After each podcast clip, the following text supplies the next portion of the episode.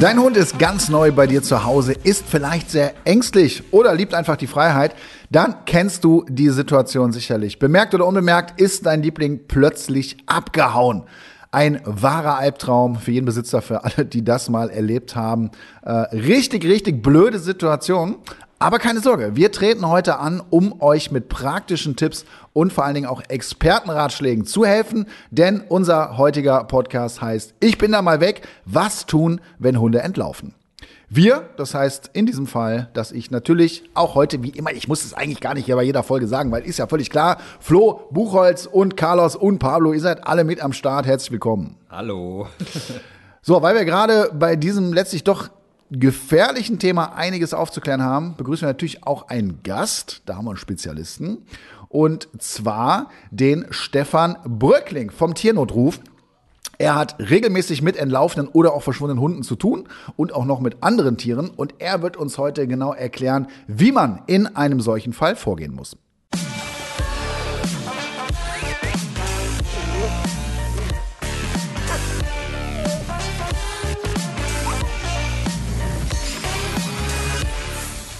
Ja, der Pablo ist ja jetzt gerade erst ein paar Wochen bei dir, kommt aus dem Tierschutz. Ähm, das ist ja so ein Spezialthema, werden wir heute auch besprechen. Ne, du weißt noch nicht, wie ist der drauf, wie tickt der, worauf genau. reagiert der, jagt der, hat der Schiss, was ist da los? Wie war da deine Taktik? Hast du Angst gehabt, dass er dir entläuft, beziehungsweise ist es vielleicht sogar mal passiert? Ich hatte auf jeden Fall Angst und äh, mir ist das auch passiert tatsächlich. Ja? Habe ihn freigelassen tatsächlich, bei uns auf der Wiese am Rhein. Äh, das erste Mal oder? Nein, nicht, nicht, beim, nicht beim allerersten Spazierengehen natürlich. Ist ja sehr frustrierend, ne? Machst alleine ab, ciao. Ja, und tschüss. Nee, tatsächlich nicht. Es hat vorher auch ein paar Mal gut geklappt, da ist er immer im Radius geblieben und dann auf einmal, ich weiß nicht, hat er wahrscheinlich irgendwas in der Nase gehabt, Witterung aufgenommen und ist weggerannt, vom Rhein weg, den Weg, den wir sonst immer zurückgelaufen sind. Ich mit Carlos hinterher, das, was man eigentlich nicht tun soll, aber ich hatte einfach Schiss, weil das in Richtung Straße war und mhm. in Richtung Autobahn auch, die ziemlich in der Nähe ist. Man hört dann auf der Autobahn auch irgendwelche Sachen und macht sich jetzt Gedanken, stell mal vor, der ist da hochgelaufen und oh, keine Ahnung, ne? das ist ja, so ja, ja, eine komplette Katastrophe. Ähm, ich habe dann Leute auf dem Weg getroffen, die mir schon gezeigt haben, wo der, wo der lang ist. Und ich dann hinterher, hinterher, ähm, Carlos schnell bei mir reingebracht und ins Auto gestiegen und dachte, ich fahre jetzt einfach mal so ein bisschen in der Gegend rum. Bin mit dem Auto raus, Straße raus und dann stand der im Baum und hat den Baum markiert. Ich auf der Straße Vollbremsung gemacht, Tür auf, guck den an, er rennt weg äh, auf meine Straße und bleibt vor der Tür sitzen und hat auf mich gewartet.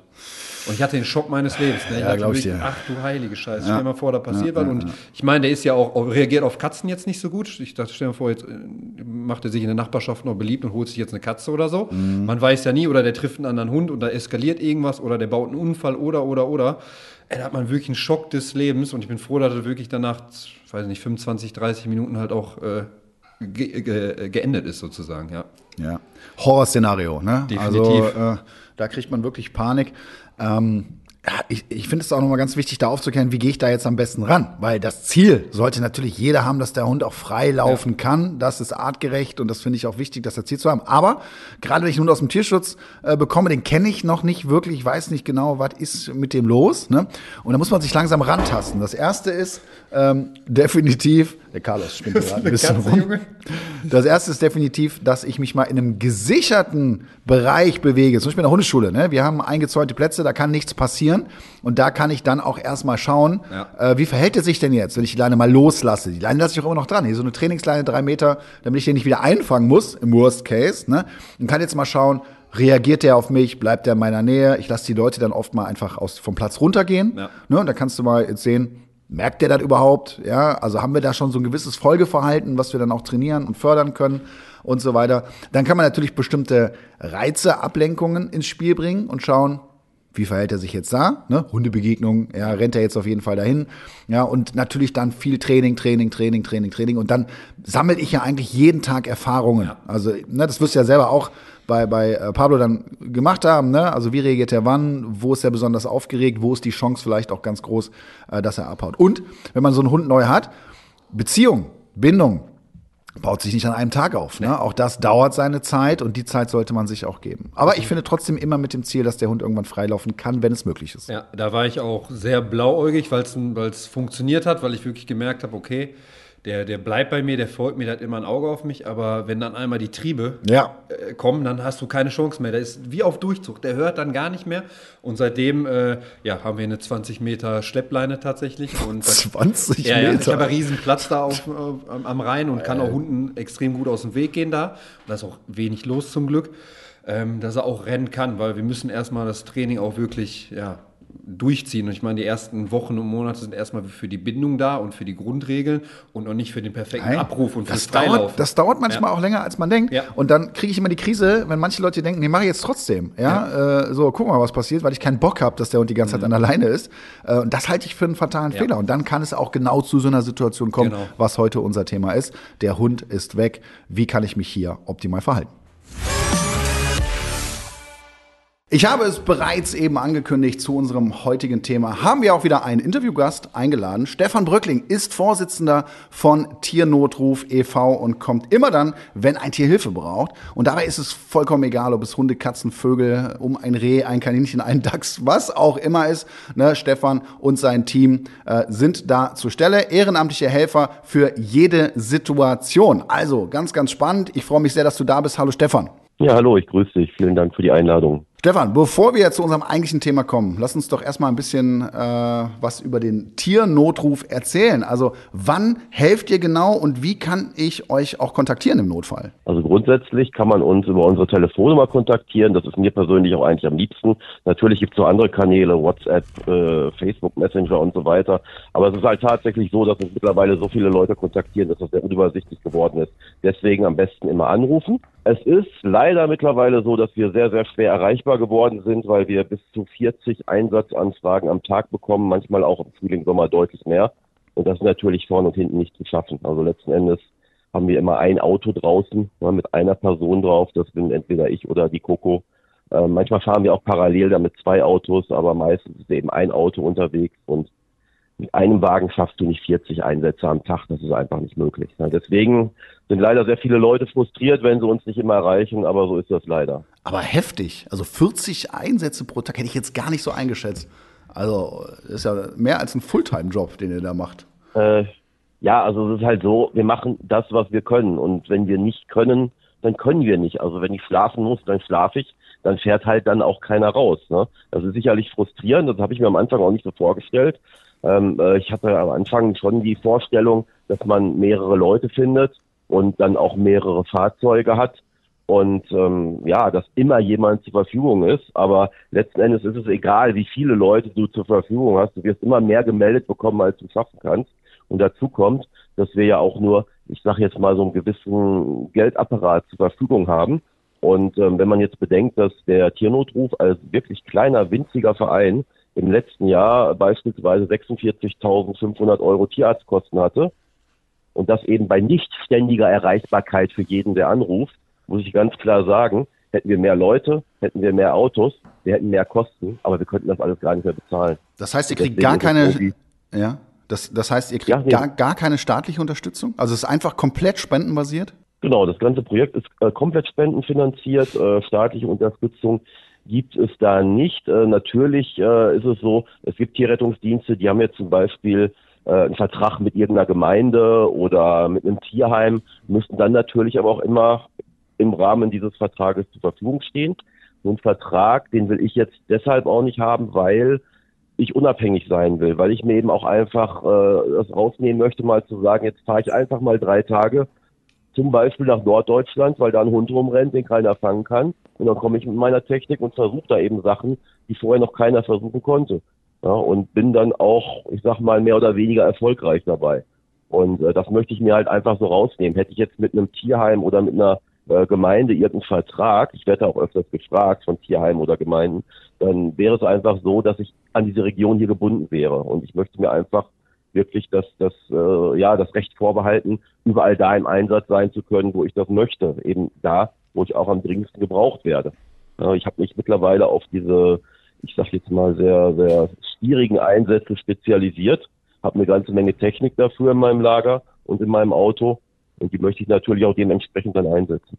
Äh, gibt es n, so einen, den spannendsten Fall oder die spannendsten Fälle, die du hattest? Wie waren die und was für Tiere waren das vor allem? Spannende, also spannende Fälle habe ich wirklich äh, ohne Ende. Ähm, das sind manchmal, ich sag mal, ganz besondere Tiere oder eben auch ganz besondere Einsatzorte. Ne? Also das ist nicht immer nur vom Tier abhängig. Ähm, ich habe in Sachen Hunde zum Beispiel auch einen Einsatz gehabt, den fand ich jetzt, äh, der, der war für mich super emotional. Und zwar war das die Dobby aus Stuttgart, die war vier Monate lang unterwegs. Zu der Zeit, äh, wo die eben nicht eingefangen werden konnte, war es teilweise minus 18 Grad. Und äh, hatten viele versucht, die einzufangen. Es hat bei niemandem funktioniert. Am Ende war die so scheu, dass die sich keinem Menschen mehr gezeigt hat. Also man hat die, die Hündin tatsächlich nur noch irgendwo auf der Kamera gesehen, aber die hat, es gab keine Sichtmeldung mehr in dem Sinne. Die hatte sich in den Weinbergen in Stuttgart dann versteckt. Keiner wusste genau wo, aber sie hatte eben eine Futterstelle angenommen. Da bin ich da hingefahren, habe äh, äh, erfahren, dass da eben schon alles versucht wurde mit einer Falle. Das hat nicht funktioniert mit der klassischen Hundefalle. Dann habe ich die, habe ich mein Fangnetz aufgebaut und als sie das endlich angenommen hat und darunter gefressen hat, das hat halt so lange gedauert, dass ich zwischendurch wieder wegfahren musste. Da ist das dann leider abgebaut worden von irgendjemandem, dabei auch ein bisschen kaputt gemacht worden. Dann bin ich wieder zurückgekommen und dann mussten wir aus der Not heraus dann doch nochmal eine Hundefalle aufstellen. Und äh, es hat dann tatsächlich auch geklappt. Das war letzten Endes der Ort, der es ausgemacht hat, wo die Falle stand. Also es kam da wirklich auf einen ganz bestimmten Ort, also wirklich auf einen Meter an. Also die stand vorher drei Meter weiter woanders, da hat das nicht funktioniert. Und dann hatten wir sie irgendwann, das war für mich super emotional. Die beiden Frauen, bei der die Dobby lebte, die waren auch, die waren einfach fix und fertig mit den Nerven. Und als wir die Dobby dann nach Hause gebracht haben, und die haben die halt in diesem Fangzinger dann, da war so eine Umsetzbox dran, in die Wohnung getragen. Und dieser Hund, der sich über Monate hinweg keine Menschen mehr gezeigt hatte und super scheu war, abgemagert war, klapperdür war, der geht aus dieser Fangbox raus, aus dieser Umsetzbox raus, setzt sich auf die Couch, als wäre nie was anderes gewesen, lässt sich von den beiden Frauen streicheln, kommt zu mir hin, lässt sich streicheln. Also man merkt da einfach in dem Moment dieses Umschalten aus diesem Überlebens, aus diesem Instinktmodus wieder zu diesem normalen Hund, der ein Zuhause hat, der Menschen hat, zu denen er gehört. Äh, das war wirklich wie, als hätte einer einen Schalter umgelegt. Und das war so emotional für mich und, und so wunderschön zu sehen. Es standen wirklich Tränen in den Augen. Es war ein wundervoller Einsatz und äh, ja, konnte daher dabei helfen, eine Familie wieder zusammenzubringen. Und es war einfach nur ja, ja, unglaublich schön. Wahnsinn. Mega, mega cool. Und da sind wir eigentlich schon bei unserem äh, Thema heute. Ne? Äh, es ist einfach auch ein emotionales Thema, denn wenn so ein Hund äh, einmal abhaut, weg ist, aus welchen Gründen jetzt auch immer, äh, dann ist das für die Besitzer der absolute Horror. Ne? Wie erlebst du das? Und was ist aus deiner Sicht wichtig, wenn man jetzt merkt, ey, mein Hund, der ist wirklich gerade abgehauen? Ja, also wenn man merkt, dass der Hund gerade weg ist, dann muss man natürlich erstmal Ruhe bewahren. Das ist ganz wichtig. Dann ist es natürlich auch so, die Hunde, die wir jetzt so aus den Medien kennen oder die so Tierschützer eben aus, aus den sozialen Medien kennen, wo man weiß, da ist ein Hund unterwegs, den kann keiner fangen und da ist ein Hund unterwegs, da sind Leute mit der Hundefalle dran oder so, da sind Hundehilfen vor Ort. Also diese Hunde, die wir immer wieder, von denen wir immer wieder hören, dass die äh, weggelaufen sind, das sind dann oft Hunde, die aus dem Ausland gekommen sind, die nicht immer, aber in vielen Fällen, entweder in den ersten Tagen nach der Übergabe oder teilweise auch direkt bei der Übergabe abgehauen sind. Daher handelt es sich natürlich meistens um, ja, ich sage jetzt mal menschliches Fehlverhalten, ne? in den allermeisten Fällen, nicht immer, aber meistens. Ne? Und ähm, da hat man einfach viele Fehler gemacht, weil man sich vorher nicht äh, ja, die richtigen Gedanken gemacht hat, weil man sich vielleicht nicht hat richtig aufklären lassen, weil vielleicht auch die Organisation, die den Hund überreicht hat, vielleicht nicht alles richtig gemacht hat. Mhm. Will ich nicht pauschalisieren, habe ich aber halt leider schon oft genug erlebt. Ja, kenne ich ja? auch. Ja. Äh, wenn, wenn wir von so einem Hund reden, dann ist es natürlich was völlig anderes, als wenn jetzt, sagen wir mal, ein Hund, der schon seit Jahren bei dir ist, der eigentlich total gefestigt ist, und äh, sagen wir mal, plötzlich knallt ein Böller neben dir, weil irgendwelche Idioten Böller geworfen haben oder ich hatte da schon mal das äh, ein Nachbar von mir, der hat äh, Kanonenschläge losgelassen, weil er gehe geheiratet hat und das war wohl auch irgendwie nicht angemeldet, keiner wusste davon und das war wirklich so laut, ich dachte, da wäre irgendwo eine Bombe eingeschlagen.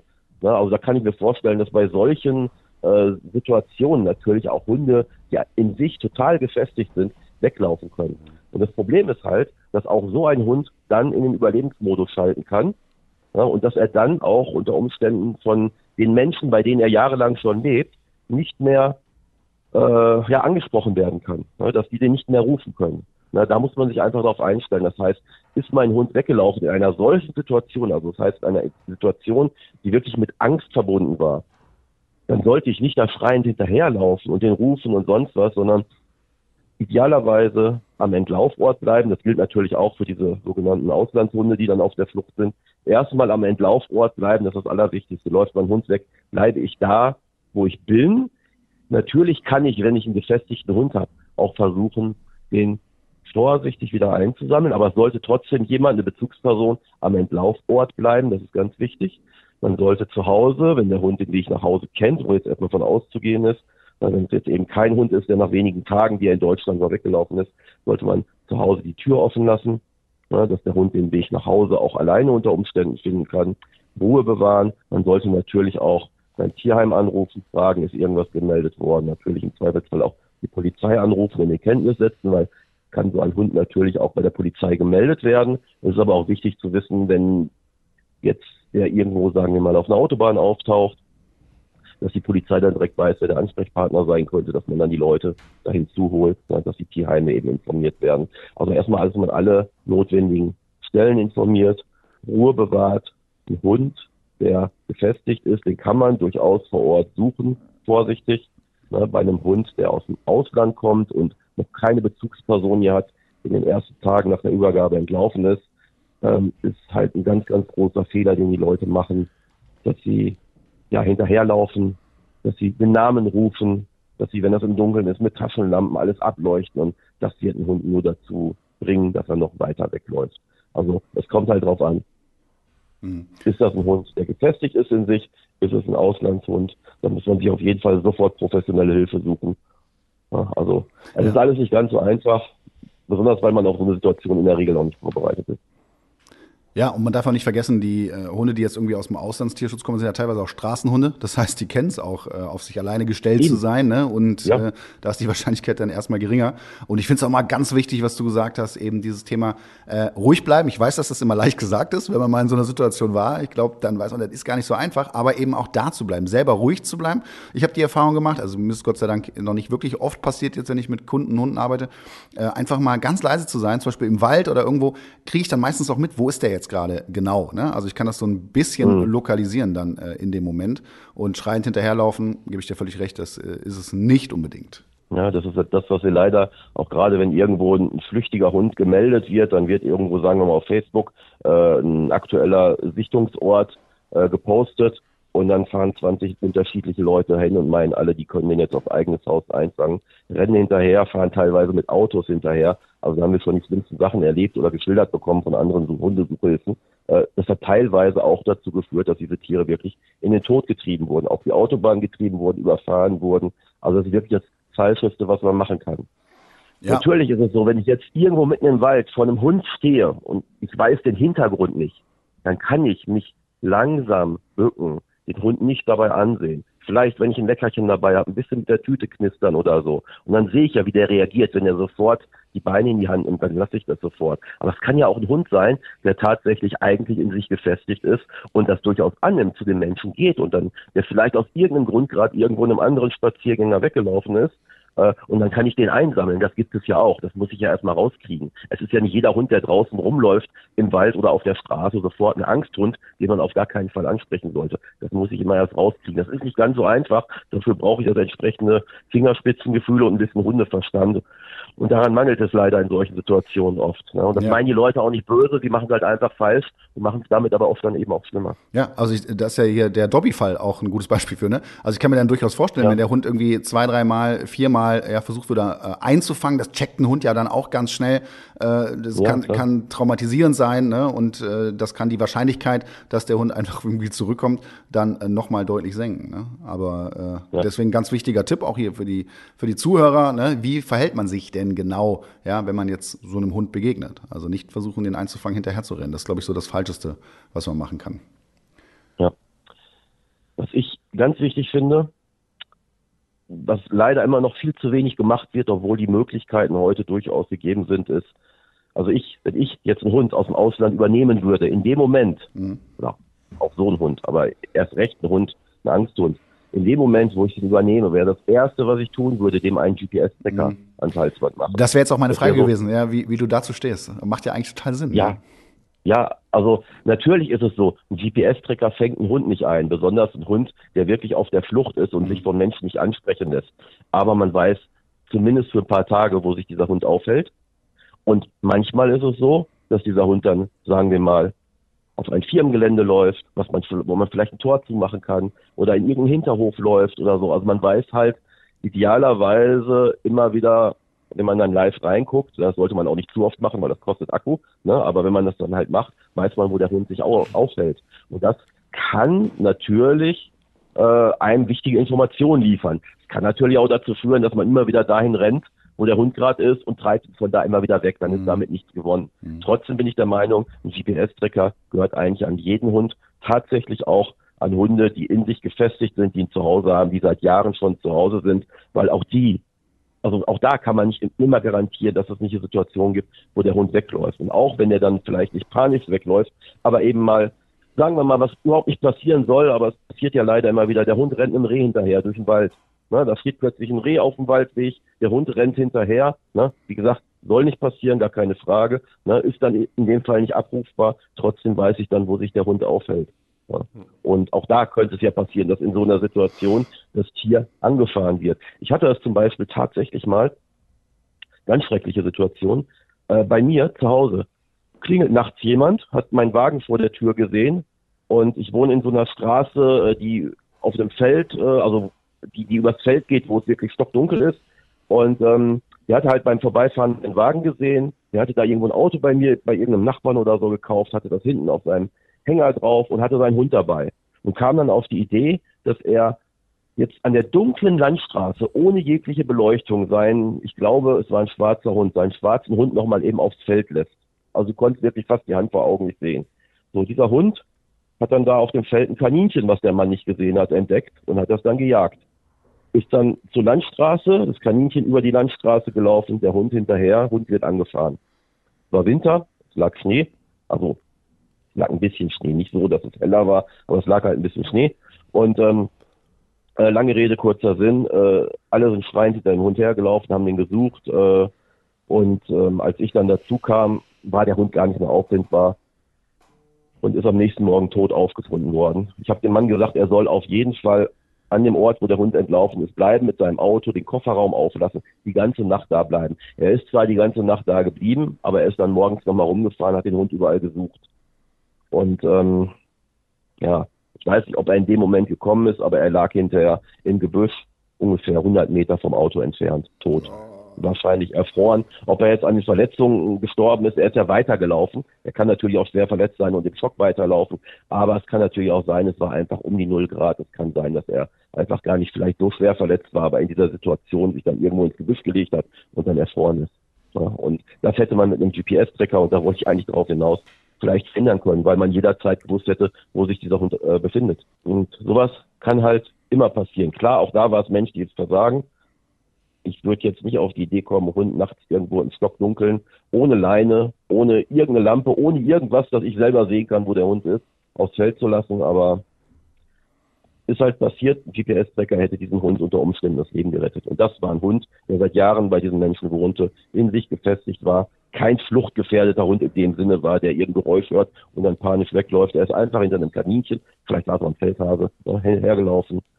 Und das war dann sein Ende, weil er vielleicht deshalb, weil er keinen GPS-Tracker hatte. Und die Technik ist ja heute da. Die Geräte kosten nicht allzu viel. Ne? Klar, die Gebühren sind nicht ganz billig, da liegt man so bei vielleicht 100 Euro im Jahr, aber wir reden hier von einem Hund, von einem Familienmitglied. Ja? Und da sollte das Geld dafür eigentlich da sein. Ja, und eigentlich auch eine tolle Sache, dass es mittlerweile gibt, ne? Und dass man das eigentlich mit, ja. mit wenig Aufwand ja auch dann machen kann. Ja, auf jeden Fall. Ja, die funktionieren Hinweis. wirklich gut. Ja. Diese Geräte, die funktionieren einfach gut und es ist eine zusätzliche Sicherheit. Also ich meine, wenn man ein Kind hat, den gibt man ja auch, also heute hat doch auch jedes Kind ein Handy, damit die Eltern im Zweifelsfall wissen, wo es ist, Kontakt aufnehmen können. Ne? Klar, mit dem Hund können wir das nicht so, aber ein GPS-Tracker, finde ich, wäre doch das Mindeste, ne? um zu wissen, jederzeit zu wissen, wo ist mein Tier. Ja, das Thema Tierkrankenversicherung ist ja spätestens seit der Erhöhung der Tierarztgebühren ein Riesenthema. Ich merke das immer wieder auch bei meinen Kunden. Und äh, mein Hund, der Kuba, der ist voll krankenversichert. Ich gehe da gar kein Risiko ein, weil es kann sehr, sehr schnell auch mal teuer werden. Ich weiß nicht, wie das bei euch ist, aber mein heutiger Werbepartner Check24 ist ein kostenfreier Tarifvergleich.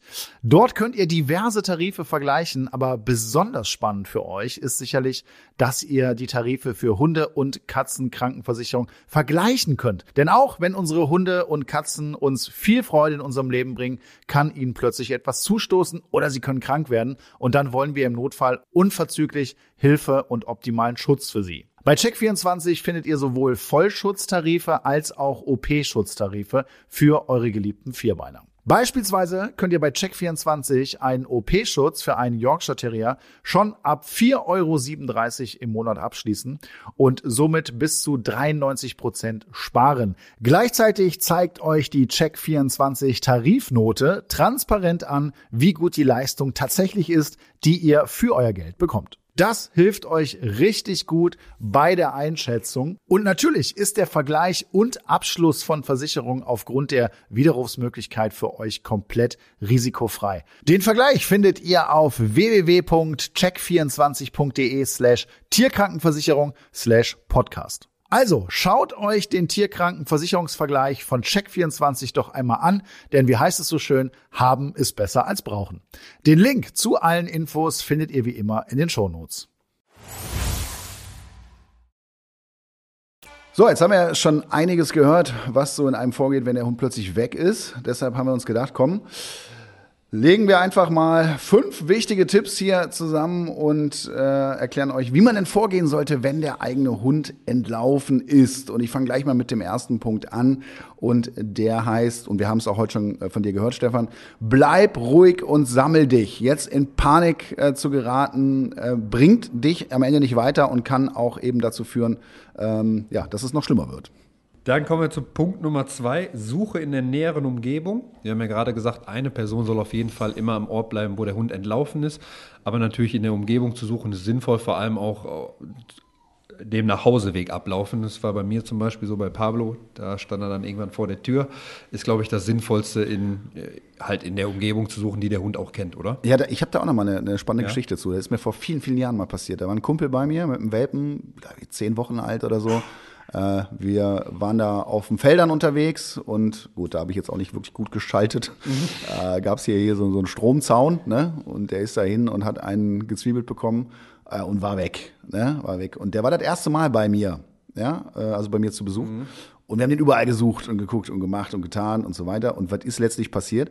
Der ist den kompletten Weg, ja, wirklich über viele Kreuzungen und so weiter, äh, zu mir nach Hause gelaufen. Der saß äh, vor der Türe. Ne? Hätte ich jetzt gar nicht mit gerechnet, weil der Hund das nicht als Zuhause kennt und auch äh, generell das erste Mal da war. Äh, war faszinierend ne? und das ist wichtig zu wissen. Und Stefan, du hast ja auch gesagt, ja, also da, wo der Hund abgehauen ist, ist ein wichtiger Punkt. Und wenn es in der Nähe vom, vom Haus ist, ist die Wahrscheinlichkeit ja auch gegeben, äh, dass der eben nach Hause läuft. Durchaus, ja. So, wir kommen zum nächsten Tipp. Informiere Nachbarn und Passanten, nutze soziale Medien und lokale Gruppen.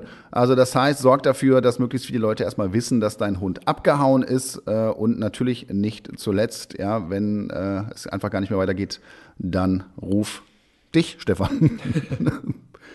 Oder vergleichbar. Nee, gar nicht, falsch. Nein, äh, weil ich komme tatsächlich immer erst dann ins Spiel, wenn eine Hundesuchhilfe nicht weiterkommt.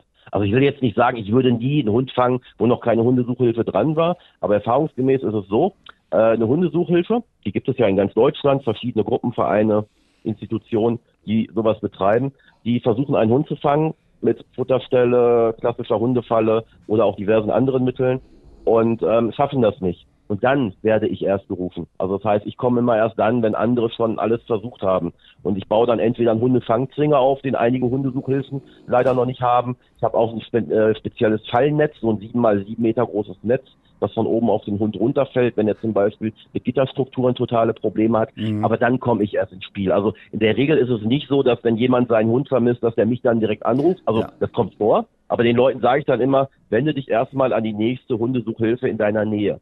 Und wenn die nicht weiterkommt, dann komme ich erst ins Spiel. Okay.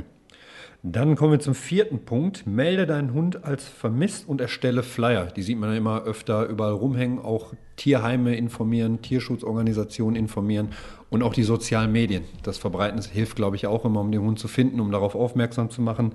Ähm, ja, bekommt man ja immer öfter mit. Tatsächlich gestern noch einen Fall gehabt, den ich geteilt habe, aber der wurde kurz danach zum Glück gefunden. Genau, da ist immer ganz wichtig noch, dass äh, gerade wenn es sich um Angsthunde handelt, dass dann in den sozialen Medien die Sichtungsorte nicht gepostet werden, dass man darauf hinweist, dass keine Sichtungsorte gepostet werden sollen, sondern an denjenigen, der den Flyer oder die, die, die Info in Umlauf gebracht hat, eben die Sichtungsmeldung weitergeleitet werden. Aber nicht irgendwo auf Facebook sagen, ich habe ihn gerade da und da gesehen, weil dann wirklich Leute, die meinen, es äh, gut zu können, da alle hineilen und ja. versuchen, diesen Hund einzufangen. Und das ist eine Hetzjagd hier, ja, genau. Ja, passiert immer wieder, ganz, ganz oft, ganz fatal, hat schon einige Hundeleben gekostet. Ja. So, und damit kommen wir zum letzten Tipp für heute zu diesem Thema und den haben wir auch schon angesprochen und ich finde ihn auch total sinnvoll. Ja, besorg dir so einen GPS-Tracker, gerade wenn du einen Hund hast, der unter Angstproblematiken leidet oder wo die Wahrscheinlichkeit in irgendeiner Weise gegeben ist, oder auch Hunde, die zu, zu Jagen neigen äh, oder auch generell. Also ich glaube, das braucht man, muss man ja gar nicht einschränken, weil für den Hund ist es ja nichts Schlimmes. merkt der ja kaum. Ne? Die Dinger sind ja so klein. Äh, also im Zweifel und äh, Flo, du hast ja schon gesagt, ich kaufe. Du, du bist ja. schon bist schon hier fast schon fast bestellt. Ja. Ne? ja, also eine sinnvolle Sache. Wir haben heutzutage diese Technik. Warum nicht nutzen? Darf ich da noch eine Sache ergänzen? Ja. Das mag ein bisschen Technik-Spinnerei sein, weil ich liebe Technik. Aber ähm, also verwenden auch einige andere Leute, aber ich finde es tatsächlich auch sinnvoll, wenn man jetzt, äh, äh, ich sag mal, Geräte von Apple hat, da muss ich jetzt leider diese Marke nennen, ne, dann könnte man sich zusätzlich auch noch einen äh, AirTag ja. an den Hund ja. dran machen. Das ja. ist klein, ich weiß nicht, ob ihr das kennt. Ja, ja. Kleines Gerät, kostet, kostet irgendwie 30 Euro. Da ist eine Batterie drinne, die hält ein Jahr lang. Äh, das Ding funktioniert nur über Bluetooth, äh, über Bluetooth, über so einen Low-Power Bluetooth-Modus. Und ähm, der Vorteil ist halt, wenn der GPS-Tracker, der ja in der Regel nach ein paar Tagen leer ist, ne, wenn der nicht gefunzt hat, wenn der einfach nicht funktioniert hat, dann habe ich immer noch ein kleines 11 Gramm Gerät an meinem Hund, das ein Signal sendet. Und wenn jetzt dieser Hund, sagen wir mal, sich dann neben einer Autobahn aufhält oder im Wald und da geht einer mit seinem iPhone dran vorbei oder so, dann kriege ich eine Positionsmeldung und das ein Jahr lang. Das ist nicht so wie ein GPS-Tracker. Kann den Hund nicht jederzeit live orten. Manchmal kriegt man stundenlang überhaupt gar keine Meldung. Wenn der Hund sich tatsächlich irgendwo in der Walachei aufhält, dann kann es sein, dass man wochenlang keine Meldung kriegt. Aber dieses Gerät ist praktisch immer auf Sendung und in dem Moment, wo jemand mit seinem Apple-Gerät an dem vorbeigeht, das muss nicht nur ein iPhone sein, das kann ja auch ein iPad oder so sein, und davon gibt es eine Milliarde, über eine Milliarde Geräte eben auf der Welt. Deswegen funktioniert dieses System auch vergleichsweise gut. Dann habe ich immerhin noch ein Lebenszeichen von diesem Hund und kann auch gerade bei Hunden, die vielleicht wirklich dazu neigen, hunderte von Kilometern zu laufen. Ich habe einmal gehabt, da waren wir nicht sicher, ob der nicht vielleicht sogar an die tausend gelaufen ist, denen ich dann eingefangen habe. Ähm, dann weiß ich zumindest, dieser Hund ist noch unterwegs, er lebt, er hält sich da und da auf oder ist zumindest einen Tag vorher da und da gewesen. Das sind ganz wichtige Informationen. Wie gesagt, das Wichtige bei diesem Teil ist halt, dass die Batterie ein Jahr lang hält. Es funktioniert nicht wie ein GPS-Gerät, es funktioniert ein bisschen anders, aber es ist für mich, finde ich, eine zusätzliche Sicherheit, die mir ein Jahr lang ungefähr sagen kann, wo sich das Tier aufhält, wenn es tatsächlich so weit kommt. Und es ist tatsächlich so, dass ich aktuell an einem Hund dran bin, der mittlerweile seit 17 Monaten unterwegs ist. Krass. Ach du Scheiße. Ja? Und GPS-Tracker, der ist nach ein paar Tagen einfach leer und dieses Gerät hält ein Jahr lang. Endlich steht der Frühling in den Startlöchern, meine Lieblingsjahreszeit. Allerdings heißt das auch, dass die ersten Zecken bereits unterwegs sind. Flo, haben deine Hunde schon welche gehabt? Bisher zum Glück noch nicht. Aber ja. ich bin gespannt, wenn ich die ersten rausziehen muss. Ich hatte schon zwei. Ja? Also nicht ich, sondern Kuba. Aber Zecken können bei einem Stich gefährliche Krankheitserreger auf Hunde übertragen. Das wissen, glaube ich, die meisten. Daher ist entsprechender Schutz sehr, sehr wichtig. Das Seresto-Halsband wehrt und tötet Zecken effektiv ab und zwar in der Regel schon bevor es überhaupt zu einem Stich kommt. Mit einer Wirkdauer von bis zu acht Monaten wird das Halsband jetzt angelegt, ist das leidige Thema Floh- und Zeckenschutz also bis zum Jahresende abgehakt. Und gut ist außerdem, dass das Halsband komplett geruchsneutral ist. Seresto wurde 2023 von Hund, Katze, Maus, dem Haustiermagazin, zur Top-Haustiermarke Deutschlands in der Kategorie Floh- und Zeckenmittel gewählt. Und wo bekommt ihr Seresto? Das Halsband ist in Online-Apotheken und Tierarztpraxen erhältlich. Weitere Infos findet ihr auf www.seresto.de.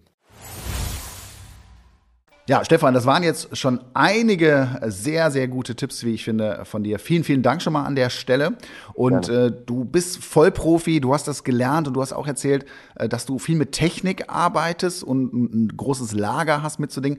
Das würde mich persönlich jetzt noch mal interessieren. Kannst du mal so ein paar Dinge vorstellen? Also jetzt ist ein Hund oder auch ein anderes Tier, völlig egal, äh, entlaufen. Wo, womit arbeitest du da? Was hast du da so für Fallen oder für Dinge, die du da einsetzt? Also jetzt, um ganz kurz nochmal beim Thema Hund zu bleiben, da habe ich natürlich so eine klassische Hundefalle, äh, eine Durchlauffalle, ich habe eine Umsetzbox, die ich da dran setzen kann, um den Hund hinterher aus der Falle rauszuholen, ohne dass der irgendwie dann die Möglichkeit hat, nochmal wegzulaufen.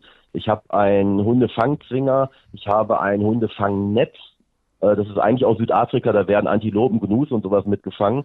Und da fange ich entlaufene Hunde mit, die halt in keine Gitterstrukturen reingehen, das gibt's halt auch gibt auch Hunde, die nicht unter das Netz gehen, muss ich auch dazu sagen, hatte ich auch schon. Ne? Aber ähm, ich habe äh, auch schon mal für Hunde ganz spezielle Fallen gebaut. Ich habe mal so eine Art riesen Habichtfalle für einen Hund gebaut, also von der Funktion her, wie so eine Habichtfalle, die von unten über den Hund zusammenklappt.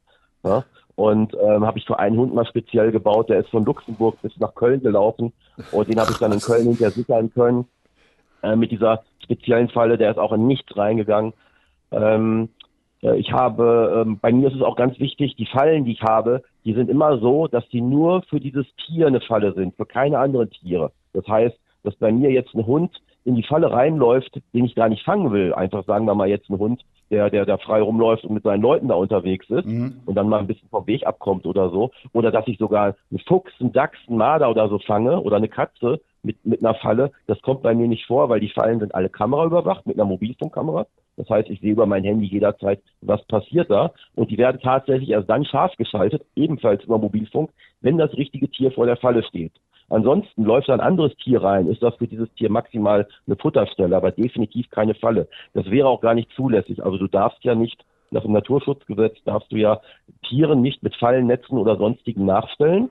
Und wenn ich jetzt einfach, sage ich mal, ich stelle eine Falle irgendwo in den Wald und da könnte theoretisch jedes Tier mit gefangen werden und ich komme dann jeden Tag morgens und gucke mal, was da drin ist. Mhm. Das wäre sogar nicht legal und es wäre natürlich auch nicht tierschutzgerecht, weil überleg mal, da rennt ein Fuchs dann rein, äh, will was fressen und dann geht die Falle zu und dann kriegt er Panik, kann nach draußen schauen, will dann raus, kann mit Gitterstrukturen gar nichts anfangen und verletzt sich da drin, weil er total verrückt wird und abdreht und da hin und her läuft. Und das wäre ja fatal. Das ist weder im Sinne des Tieres noch ist es legal. Und deswegen funktionieren alle meine Fallen so, dass sie über Mobilfunk ein- und ausschaltbar sind. Das heißt, ich kann die Lichtschranke, das Trittbrett, was auch immer dann der Auslöser ist, über Mobilfunk ein- und ausschalten. Oder bei dem Fallnetz beispielsweise ist es so, da bin ich dann natürlich vor Ort, beobachte das Ganze über eine Infrarotkamera und in dem Moment, wenn der Hund unter dem Netz ist, dann drücke ich selber manuell auf den Auslöser und laufe dann ganz schnell dahin. Das sind so meine Skills in Sachen Hunde einfangen. Da kommt jetzt noch was dazu. Ich habe nämlich gerade meine äh, Distanznarkose-Sachkunde gemacht und meine Waffensachkunde, um ein Distanznarkosegewehr erwerben zu können. Ähm, das ist allerdings mit den Behörden aktuell noch nicht äh, fortgeschritten. Das heißt, der Antrag ist gestellt, aber da warte ich eben noch auf die entsprechende Genehmigung, was das Narkosegewehr betrifft. Blasrohr könnte ich jetzt theoretisch schon.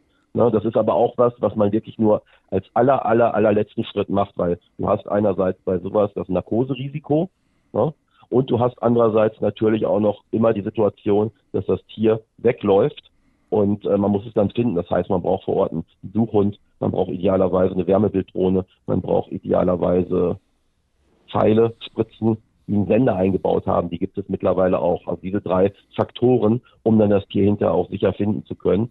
Und ähm, da arbeite ich gerade darauf hinaus. Ne? Da bin ich noch nicht ganz so weit, aber das, da bin ich auf einem guten Weg. Und das sind so meine Skills, die ich habe halt für Hunde. Ne? Ich habe natürlich auch noch ganz viele andere Tiere, mit denen ich zu tun habe. Ne? Ich bastel auch sehr viele Sachen, aber ich bastel auch spezielle Fangvorrichtungen. Ich habe zum Beispiel vor kurzem äh, mal wieder eine Ringeltaube gehabt, die in einem Kamin war. Normalerweise hat ein Kamin, also ein Kamin, der noch in Betrieb ist, und dieser war noch in Betrieb, immer irgendwo so eine Revisionsklappe, wo man rankommt, um zu reinigen. Das ist eigentlich auch Vorschrift, weil ja auch der Schornsteinfeger da dran muss. Aber bei diesem Kamin war es halt so, die saß in Höhe des Erdgeschosses, man kam nur von oben vom Dach ran und unten war diese Klappe zugemauert. Die hatte irgendwie der Vormieter mal zugemauert. Also konnte ich die Taube nur von oben retten. Und das habe ich gemacht, indem ich ein Rohr runtergelassen habe, in diesem, also so ein, wie so ein Regenrohr, ich glaube 100, 140 Millimeter Durchmesser. Und das habe ich einfach von oben runtergelassen. Da war eine Kamera eingebaut ich an einem Seil runtergelassen, habe dieses Rohr über die Taube gestülpt, habe natürlich die Kamera gesehen, Taube ist jetzt drin und konnte dann über eine Fernbedienung ein, ein Gummigitter, was unter der Taube dann war, nachdem ich das Rohr drüber gestülpt hatte, verschließen und konnte die Taube dann ganz einfach hochziehen. Ne? Also es war die einzige Geil, Möglichkeit, Wahnsinn, dieses ja. Tier zu bekommen. Ja. Ist eigentlich eine ganz einfache Konstruktion, funktioniert auch ohne Kameras und ohne Auslöser, den ich jetzt da in dem Fall über, über eine Fernbedienung gemacht habe, kann man rein theoretisch auch alles manuell machen und mit dem Fernglas von oben gucken. Ne, und, und mit der Taschenlampe reinleuchten, im Fernglas gucken. Also man braucht es gar nicht so hochgradig technisch machen, wie ich das jetzt mache. Ja, aber diese Konstruktion mit dem Rohr und dem, dem Gummigitter unter der Taube, was halt verschlossen werden kann, in dem Moment, wenn die Taube drin ist, das ist eigentlich eine Sache, da habe ich lange drüber nachgegrübelt, bin dann irgendwann auf diese Idee gekommen, habe das jetzt schon mehrfach wirklich erfolgreich eingesetzt und äh, das ist so eine Eigenkonstruktion von mir. Ich habe eine Deadgun, mit der kann ich Tiere auf eine Distanz von drei bis sieben Meter sichern. Da habe ich schon um die 800 äh, Tiere mit eingefangen, größtenteils Vögel, auch flugfähige Vögel ne, oder Wasservögel, die sagen wir mal, eine Angelschnurverletzung haben, die aber nicht nah genug rankommen, dass man die eben einsammeln kann. Ich habe äh, ein Motorboot, äh, mit dem ich auch auf dem Rhein Tiere einsammeln kann, zum Beispiel Hochwasser. Dafür habe ich auch extra den, den Sportbootführerschein gemacht. Ich habe äh, kleinere Schlauchboote. Ich habe ein Elektro-Surfboard, mit dem ich mit 40 Sachen über den Rhein fahren kann, wenn es sein muss und damit Tiere einsammeln kann, die halt wegtauchen. Also habe ich zum Beispiel ähm, ähm, Gänse, die angeschossen waren, ja, ich habe mal eine, eine Graugans, die angeschossen war, damit eingefangen, in dem, die ist einfach immer wieder untergetaucht. In dem Moment, wo die untergetaucht war, sieht man die nicht mehr. Dann tauchen die 20 Meter weiter wieder auf. Und das können die, selbst wenn die beide Flügel gebrochen haben und die Beine gebrochen haben, die kriegen das immer noch hin. Die haben unwahrscheinliche Fähigkeiten. Und mit diesem kleinen, ich sag mal, Miniboot, was keine zwei Meter lang ist, da habe ich vorne so einen Schlauch drauf montiert, da fahre ich einfach dann praktisch kniend auf diesem Gerät immer wieder ganz schnell zu den Tieren hin, dann tauchen die wieder unter, dann drehe ich schnell, wenn die wieder woanders rauskommen, fahre wieder dahin, dann werden die relativ schnell müde und dann habe ich die in kürzester Zeit. Das ist also auch so ein Gerät, ich glaube, das nutzt kein Mensch sonst auf der ganzen Welt für solche Einsätze. Das ist eigentlich so ein Funboard, damit kann ich äh, surfen ohne Wind und ohne Wellen. Ich habe eine eigene Arbeitsbühne, mit der kann ich Tiere in der Höhe retten. Ich habe eine Kletterausrüstung, damit kann ich auf den Baum klettern und mich sichern und Katzen äh, vom Baum holen oder auch mal Vögel. Ich hatte auch schon Vögel, die auf dem Baum festhingen, die ich damit gesichert habe. Ich habe ein ganzes Lager voller Werkzeug und Equipment, wo ich mir alles mit basteln kann, was ich irgendwie brauche. Ähm, Rohrkameras, Endoskopkameras, Infrarotkameras, Wärmebildkameras, also alles, was man irgendwie so braucht, um Tiere zu retten, befindet sich in meinem Lager oder eben in meinem Auto. Wahnsinn, ey, wie Hammer. komplex das Ganze ist, ja. aber auch wie kreativ du da bist. Ja. Also, äh, äh das stelle ich mir dann so vor, das heißt, du kriegst jetzt einen Anruf, einen Fall, und dann überlegst du dir genau, okay, was, was brauche ich jetzt wahrscheinlich da? Und dann packst du das ein genau. und fährst los quasi. Ja, okay. Genau, ja, genau. Krass. Also die Standardsachen habe ich immer im Auto. Ne? Ja, die sind ja. immer dabei. Und wenn es jetzt so Sachen sind wie äh, Tier in der Höhe retten, also ich sag mal so, wenn ich, wenn ich jetzt weiß, das ist ein Klettereinsatz, das habe ich auch immer im Auto, da brauche ich nichts mehr, das habe ich alles dabei. Wenn es was ist mit einer Arbeitsbühne, also ich habe so eine 17 Meter Arbeitsbühne mit Kettenantrieb, die passt wirklich durch jede normale Standardtür durch, wenn man vorne den Korb abmontiert. Das heißt, ich komme damit auch in den Garten rein, also zum Beispiel irgendwo hin, wo eine Feuerwehr gar nicht hinkommt, weil die mit einem Leiterwagen diese Möglichkeiten gar nicht haben. Mhm. Da komme ich dann hin, nur auf bis zu 17 Meter. Also das heißt, äh, wenn das Tier auf 20 Meter sitzt, wird es trotzdem schwierig. Da muss man weiterhin mit Teleskopstangen oder so arbeiten.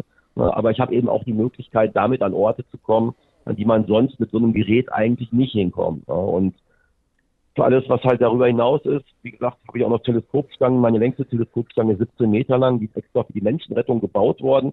Da gibt es aber eben auch Aufsätze für Kescher, Fangschlingen und so weiter oder auch Messer. Damit kann ich zum Beispiel, könnte ich eine Taube, die in, in 10 Meter Höhe in einem Netz festhängt, in so einem Taubenschutznetz, könnte ich eben vom Boden aus damit rausschneiden. Da ist so ein Sicherheitsmesser dran.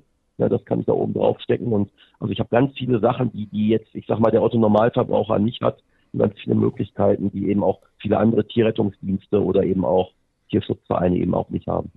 Ja, Stefan, ich finde das wahnsinnig interessant. Ich hätte das gar nicht gedacht, dass es so komplex ist und äh, dass du da so viele Möglichkeiten am Ende auch hast. Eine ganz, ganz tolle Arbeit, die du da machst. Und vielleicht fragt sich jetzt der eine oder andere Mensch, wie kann ich denn diese Arbeit unterstützen? Hast du da vielleicht noch einen Tipp für unsere Zuhörer? Äh, wie, wie kann man spenden äh, oder wie kann man den Verein unterstützen? Vielleicht kannst du mal eine Internetseite nennen. Wie kann man helfen? Ja, das ist eigentlich relativ einfach. Also das ganze Projekt ist rein spendenfinanziert und äh, wer uns spenden möchte, äh, der findet auf der Seite tiernotruf.de, also Tiernotruf ein Wort, tiernotruf.de findet er oder sie dann eben alle Informationen. Also da gibt es Möglichkeiten, eben direkt auf Konto zu spenden oder über PayPal oder über verschiedene andere Möglichkeiten. Also ähm, ja, das ist letzten Endes eigentlich das, was unsere Arbeit überhaupt erst ermöglicht. Und da bin ich natürlich auch allen Leuten, die uns finanziell unterstützen, sehr, sehr dankbar. Alle, die uns jemals unterstützt haben und an dieser Stelle zuhören. Wirklich ganz großes Dankeschön, weil ohne das wäre es nicht möglich. Das, was wir machen, wäre nicht möglich ohne die Unterstützung von Leuten, die einfach darauf vertrauen, dass wir diese Gelder eben auch dementsprechend einsetzen. Ja, und wir profitieren alle davon im Notfall. Deswegen, Leute, ich werde es gleich machen. Flo, wie sieht es bei dir aus? Definitiv. Ja. ja. Ja, Das ist eine also geile da, Sache. da kommt eine Spende. Und ja, Leute, Danke. macht's bitte auch, unterstützt ihr äh, den Stefan und seine Arbeit. Ich danke dir an dieser Stelle, dass du heute hier zu Gast bei uns im Podcast warst. Mega interessant, mega spannend. Vielen Dank, dass du da warst, Stefan. War gerne da und danke, dass ich äh, dabei sein durfte. Ich hoffe, dass wir niemals in so eine Situation kommen, wo der Hund wirklich komplett weg ist. Und ich glaube, es gibt auch viele Möglichkeiten, das zu verhindern, vorausschauend zu sein und äh, so eine Situation zu vermeiden. Ich fand es aber mega spannend, mal in diese Arbeit reinzutauchen von so einem Tierretter, oder? Definitiv. Ich habe sowas noch nie mitbekommen. Live vor allem noch nicht. Ich will es auch gerne mal so, so ein Praktikum danach von mir noch mal so wirklich Ja. angucken. Es hört sich so Mega spannend interessanter an. Job, ne? Ja, mit den ganzen Fallen und die auch mal so live zu sehen. Ich meine, kann man sich jetzt wahrscheinlich gar nicht so viel vorstellen. Ich, ich zumindest nicht, außer vom Netz. Ja. Da kann ich mir schon vorstellen, wie man sowas baut. Aber super, super interessant und sollte man auf jeden Fall unterstützen, weil es kann jedem mal passieren, dass ein Hund irgendwie unter Schock steht oder mal den Jagdtrieb einschaltet und dann weg ist. Ich meine, das habe ich schon in meiner Nachbarschaft mitbekommen. Das bekommt man täglich auf Social Media mit. Ich habe es auch mal kurz, äh, zum Glück nur ein paar Minuten erleben müssen. Und das ist ein Schock des Todes, den möchte man einfach nicht haben. Und vor allem nicht über Wochen, Monate oder vielleicht sogar Jahre. Flo, wir haben ein neues Spiel in unserer heutigen Spielrunde. Spielen wir ein Spiel, für das unsere Redaktion angeblich tagelang recherchiert hat. Oh. Mario, was müssen wir tun? Angeblich, unglaublich. Wir haben wirklich ähm, tagelang recherchiert und es geht um einen Hundezitate-Quiz. Aber vorher wollte ich euch noch etwas sagen. Weil, wisst ihr, was heute vor drei Jahren war? Also nicht, wenn ihr es zu Hause unbedingt hört, aber heute vor drei Jahren. Könnte es mit dem Podcast zu tun haben? Jawohl. Wir haben heute vor drei Jahren zum ersten Mal in dieser Runde zusammengesessen und den Podcast aufgezeichnet. Ach, krass. Drei Jahre schon? Drei Jahre ist das schon her. Heftig. In der Pizzeria entstanden, bei dir in der Hundeschule. Und insgesamt 81 Folgen seitdem geschafft. Und äh, ich finde, das ähm, ist äh, etwas, wo wir uns alle bedanken sollten. Erstens bei unserem Partner von äh, Pro7 Sat1 auf jeden Fall, von ähm, 7 Audio, die ganze Redaktion mit Roberta, mit Carsten und natürlich vor allen Dingen bei euch, bei Flo und bei André, weil ihr das seit drei Jahren hervorragend macht. Und ähm, ja, das wollte ich mal loswerden. Und deshalb bin ich mal zu dem Spiel hier reingerutscht. Und äh, ja, als ich das geschrieben habe, dachte ich, ach, da, da müssen wir auf jeden Fall drüber sprechen, weil ich finde, das ist ein besonderes Ereignis. Definitiv. Ja, vielen, vielen Dank. Dankeschön. Und auch danke nochmal an das ganze Team. Also hätte ich statt hier wusste, hätte ich ja was vorbereitet, hätte ich einen Kuchen gebacken. So wie, so wie eigentlich aber, immer. Aber, das mache ich ja nicht. regelmäßig. Deine Frau hat den Kuchen gebacken, meinst du? Nein, aber krass. Drei Jahre, Wahnsinn. Drei Jahre, Wahnsinn. ja. Krass. Und ihr hört uns immer noch zu. Danke dafür. Auch an euch, an unsere Zuhörer. Ja. Ja, vielen Dank. Und wir machen mit dem Quiz weiter. Nee, wir fangen an. ja total gerne. Okay, also, ich habe rausgesucht Zitate von berühmten Menschen. Die kennt ihr alle, habt ihr schon mal gehört. Ob ihr die Zitate gehört habt, weiß ich nicht, aber ihr habt von diesen Menschen schon mal gehört und müsstet einfach überlegen, zu welchem äh, der drei Menschen, die ich euch als Antwort gebe, Ah, okay. passt denn dieses Zitat. Ah, das, Okay. ist, das ist schon mal gut. ja? Weil Wir fangen mal an aufgeschmissen. mit dem ersten. Mit einem kurzen Schwanzwedeln kann ein Hund mehr Gefühl ausdrücken als mancher Mensch mit stundenlangem Gerede. Von wem stammt das? Von A. Glenn Close, der Hollywood-Schauspielerin, B. Louis Armstrong oder C. Whitney Houston. Ich sag B. Ah, Glenn Close sagst du, Flo, und Louis Armstrong, André. 1 zu 0 für André. da Ah, ich kenne mich da aus. Ich kenne mich da aus. Wusste Das so. war ja echt- Ohne Antwortmöglichkeit. Ja, auch das hätte ich sofort. Ja, das war das der Armstrong, war das doch. Ja. Der war das. Ganz klar. Das war der, der auf dem Mond war, ne? Ich wollte gerade fragen. Gut. ähm, der zweite. Wenn du einen verhungernden Hund findest und du machst ihn satt, dann wird er dich nicht beißen. Das ist der Grundunterschied zwischen Hunden und Menschen. Wer hat das gesagt? A. Unsere Hundefreundin Sonja Zietlow. B. Mark Twain. Oder C. Franz Beckenbauer. Ja, sicherlich. Äh, Ich weiß nicht, ob der jemals du musst jetzt zuerst antworten. Okay, dann ich sag wieder A. Sonja Zietlow. Ja. nee, so sage ich nicht, sage ich nicht, sage ich nicht. Ich sag B. Das hört sich so weise an irgendwie.